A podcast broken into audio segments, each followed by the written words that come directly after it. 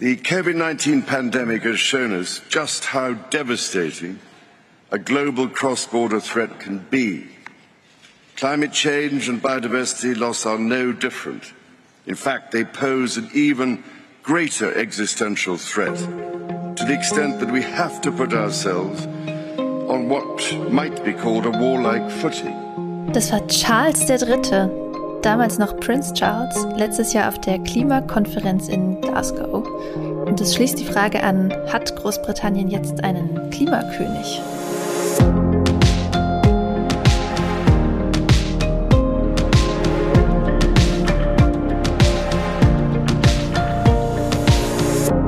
Hallo und herzlich willkommen zu einem neuen Klima-Update. Wir diskutieren heute wieder die Weltlage in Hinblick auf die Klimakrise, nämlich wie jede Woche mit drei aktuellen Themen.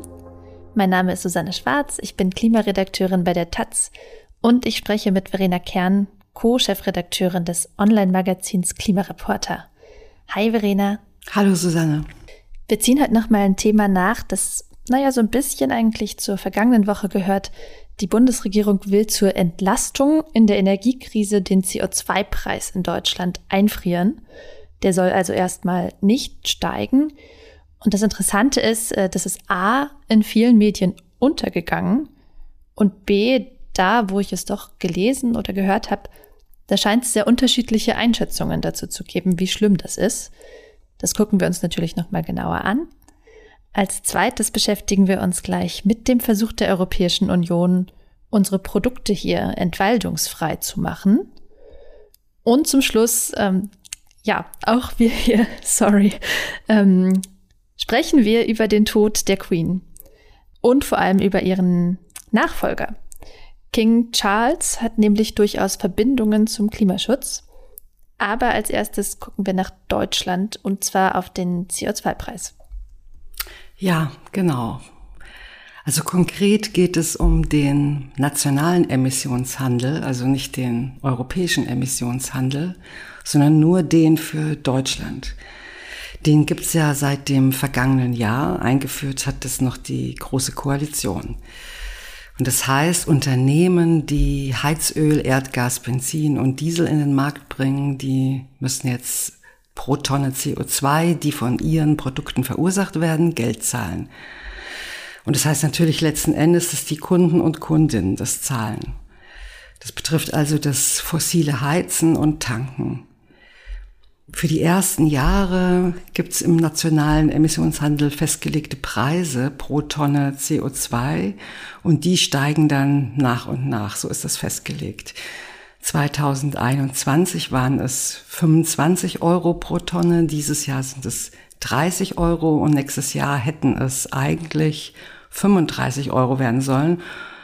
Ja, und genau dieser Sprung wird jetzt nicht passieren. Das hat die Bundesregierung mit ihrem dritten Entlastungspaket angekündigt.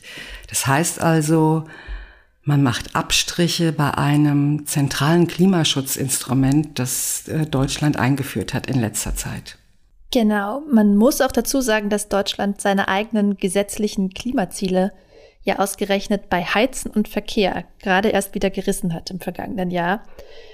Das sind also Felder, in denen es eigentlich großen zusätzlichen Handlungsbedarf gibt. Und jetzt wird stattdessen genau das Gegenteil gemacht. Ja, wie gesagt, das ist echt untergegangen. Wenig Medien haben das größer aufgegriffen. Und eins der wenigen war die Wirtschaftswoche. Da ist in der Überschrift von dem fatalen Fehler des Entlastungspakets die Rede. Und auf der anderen Seite hat mein Taz-Kollege Malte Kreuzfeld in einem Kommentar geschrieben, dass die Entscheidung in der Sache kein großes Problem sei, eher symbolisch fragwürdig.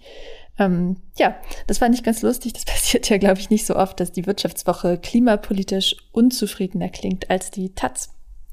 Wohl wahr. Ja, und es ist natürlich auf jeden Fall ein Grund, sich das mal genauer anzugucken.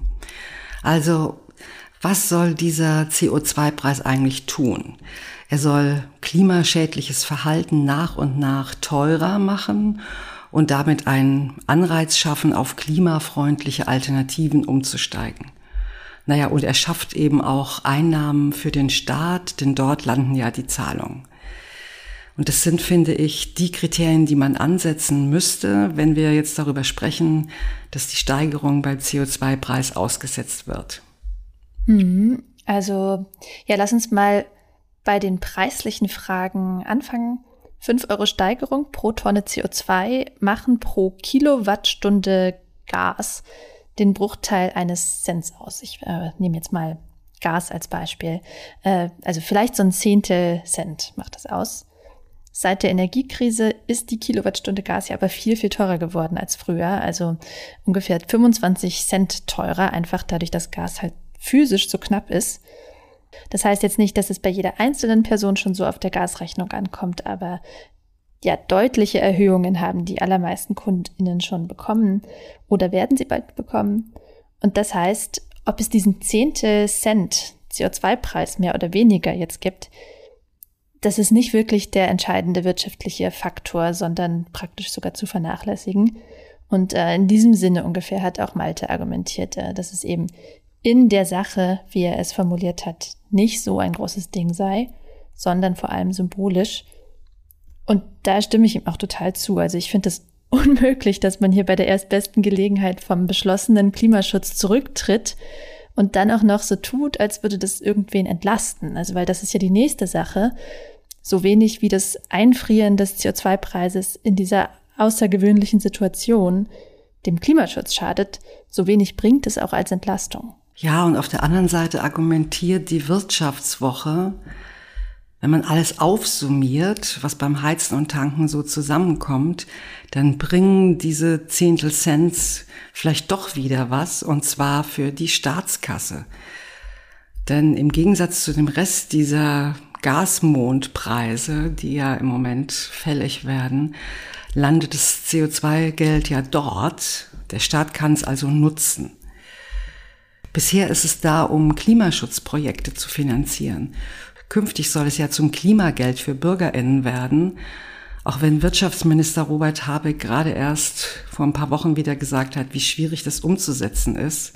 Also soweit ich weiß, gibt es da ein Datenproblem, dass der Staat einfach nicht bei jedem, bei jeder Bürgerin weiß, wohin er das Geld überhaupt überweisen soll. Naja, aber das würde dann halt ein bisschen zur finanziellen Entlastung beitragen, wenn man das so machen würde. Jeder und jede würde dieselbe Summe bekommen, sodass diejenigen profitieren, die weniger CO2 verursachen.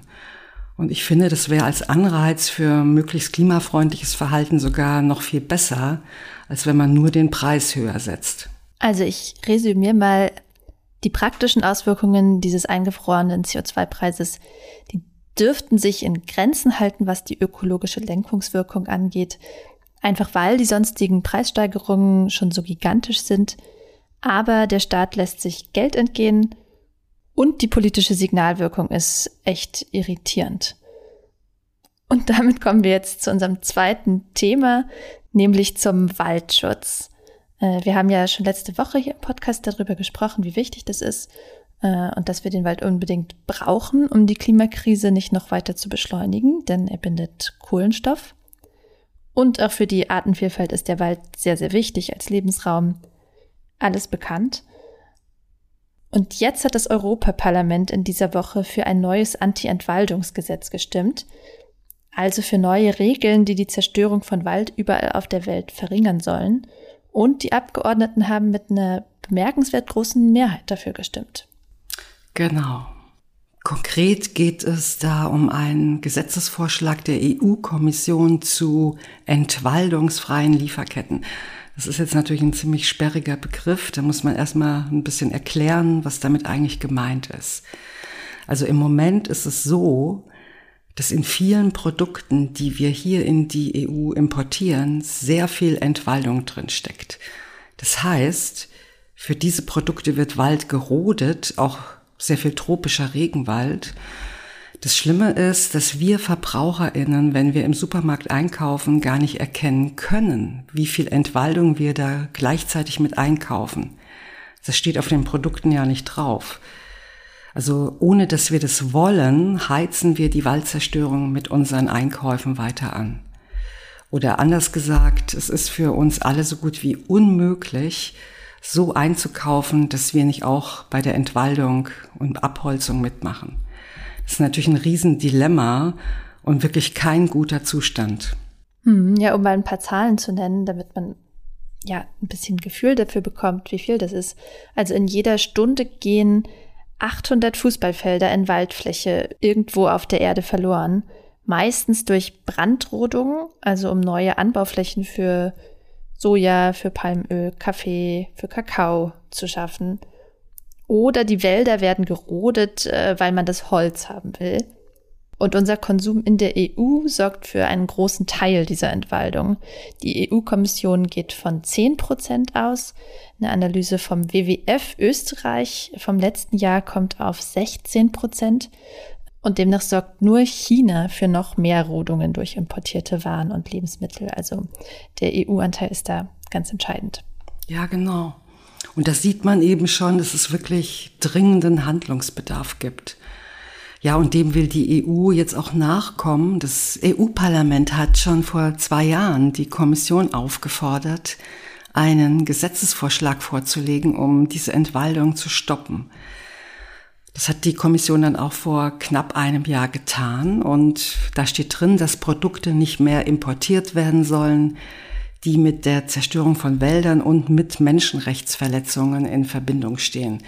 Genau das ist mit entwaldungsfreien Lieferketten gemeint. Genau, und das ist wirklich was Neues. Also eine grüne Europaabgeordnete hat sogar von einem Paradigmenwechsel gesprochen.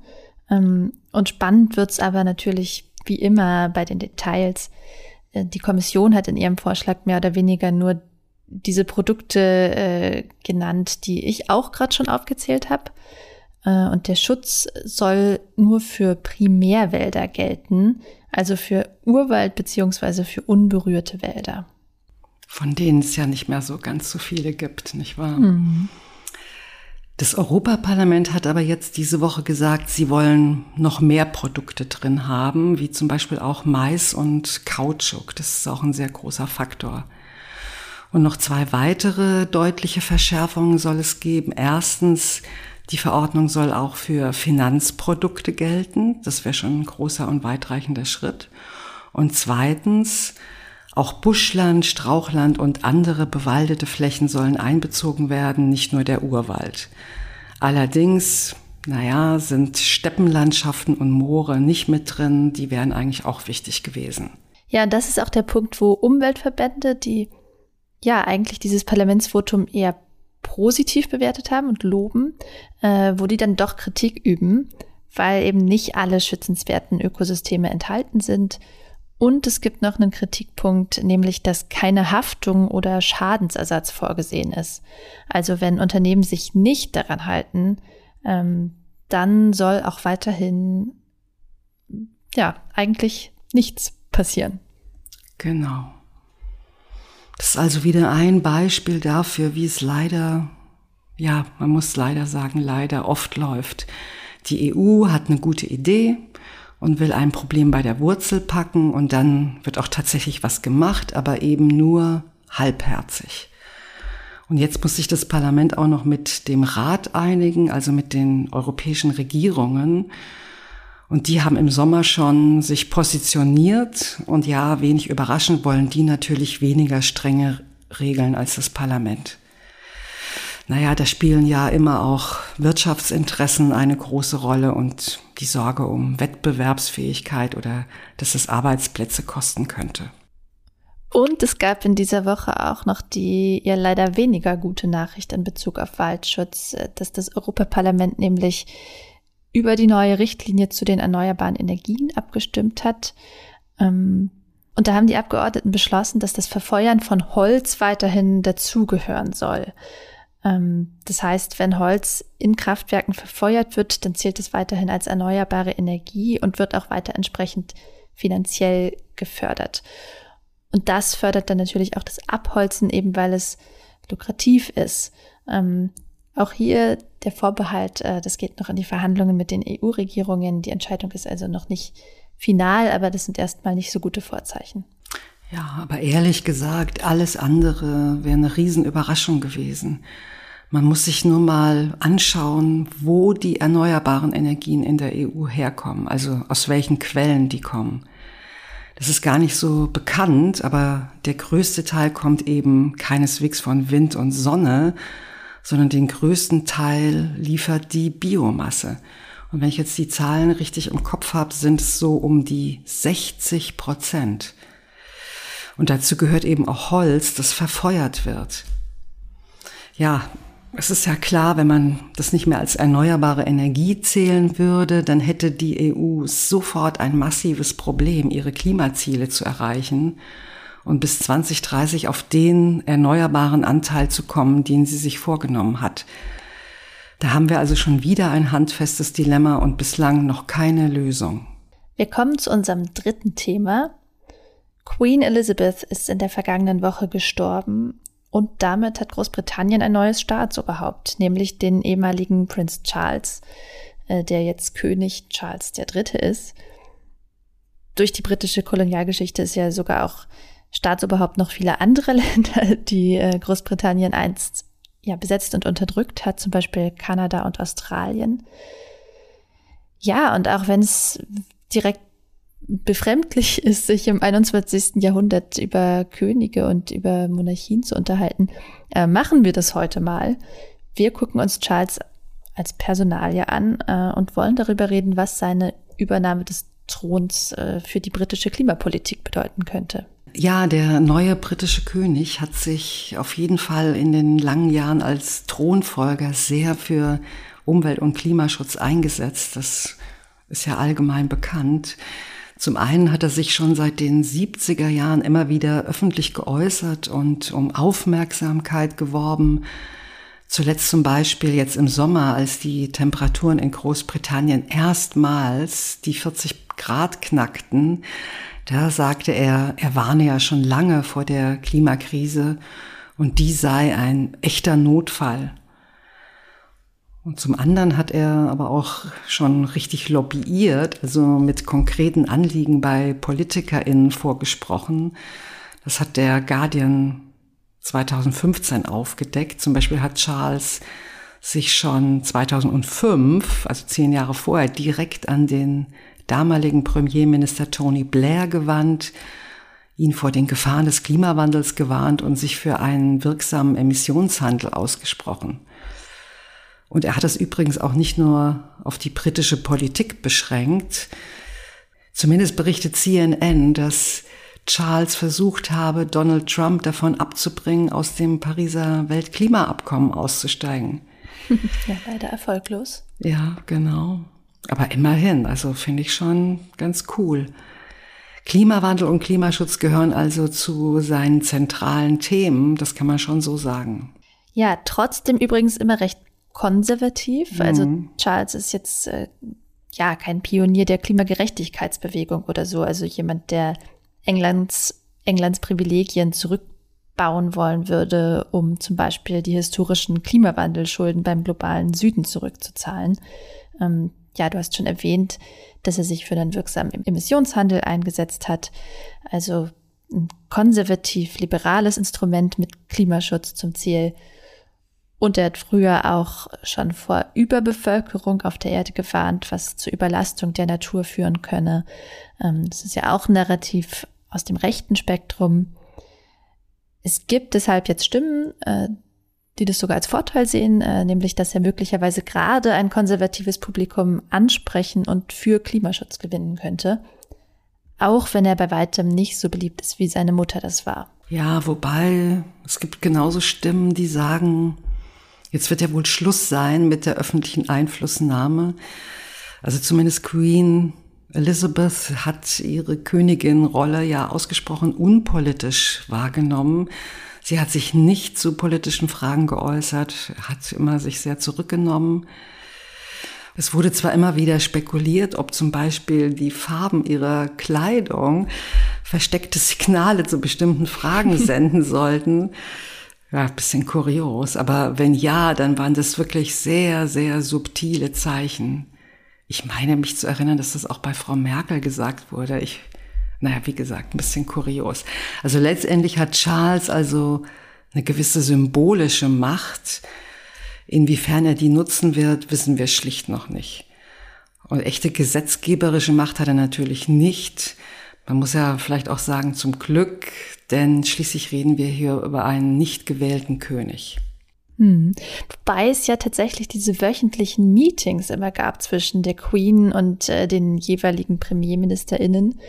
Ähm, ja, und aus denen ist eigentlich nie was rausgesickert. Deswegen ist es jetzt auch schwer zu sagen, inwiefern ihre Ansichten dann später umgesetzt wurden oder nicht.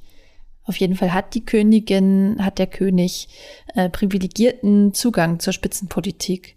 Ähm, ja, auch wenn es wahrscheinlich viele andersrum formulieren würden, also dass die Premierministerin privilegierten Zugang zum König genießt.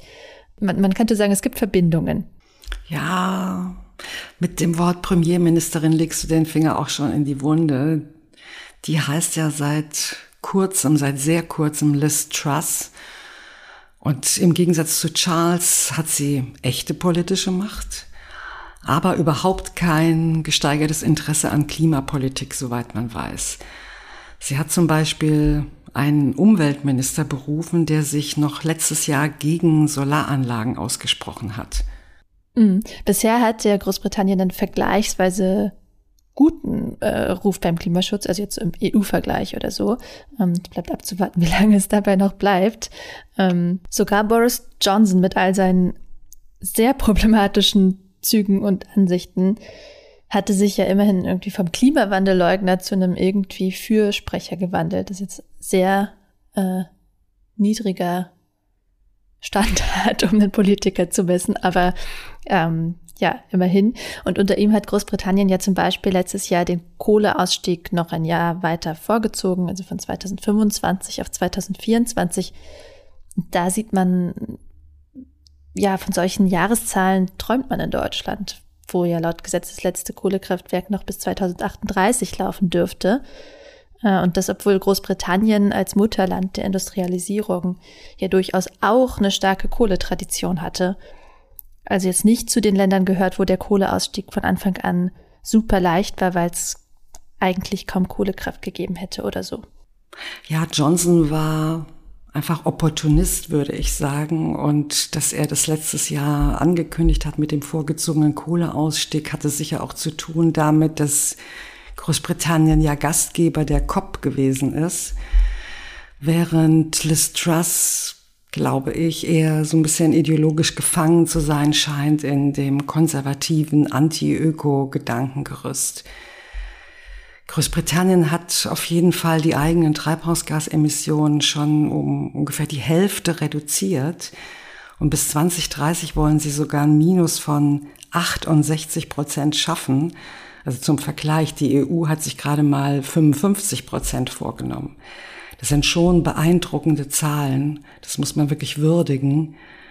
Ja, aber ob es so gut weitergeht, das ist im Moment leider völlig unklar. Im Sommer hat die jährliche Bestandsaufnahme der britischen Klimapolitik, ähm, ja, sowas gibt es da schon sehr lange, äh, ergeben, dass Großbritannien seine Klimaziele verfehlen wird, wenn nicht drastisch umgesteuert wird. Und zwar vor allem bei der Landwirtschaft und bei den Gebäuden, äh, wo oft eine Wärmedämmung fehlt. Äh, und das ist auch jetzt in der aktuellen Energiepreiskrise ein riesiges Problem für viele Britinnen, weil das Heizen dann einfach extrem teuer wird. Ja, das kann man wohl sagen. Ja, also im Moment, um das mal ein bisschen zu resümieren, ist es wirklich schwierig zu sagen, wohin das Vereinigte Königreich steuert. Aber vielleicht ist das auch der Grund, warum über den Tod der Queen und über den neuen König so extrem viel berichtet wird. Weil viele das Gefühl haben, das könnte jetzt tatsächlich das Ende einer Ära sein und man weiß eben noch nicht, was kommen wird. Das war das Klima-Update für diese Woche. Wenn ihr keine Folge verpassen wollt in Zukunft, dann abonniert uns in der Podcast-App eurer Wahl. Äh, wir freuen uns auch immer über Bewertungen, äh, die helfen uns nämlich sichtbarer zu werden. Und wenn ihr Fragen oder Feedback zu unserem Podcast habt, lesen wir gerne von euch per Mail unter klima-update at klimareporter.de. Und jetzt noch vielen Dank an Hans-Jürgen Scholz, Alois Wenninger und Konrad Jackisch, die uns diese Woche mit einer Spende unterstützt haben. Danke auch von mir und macht's gut. Ciao. Ciao.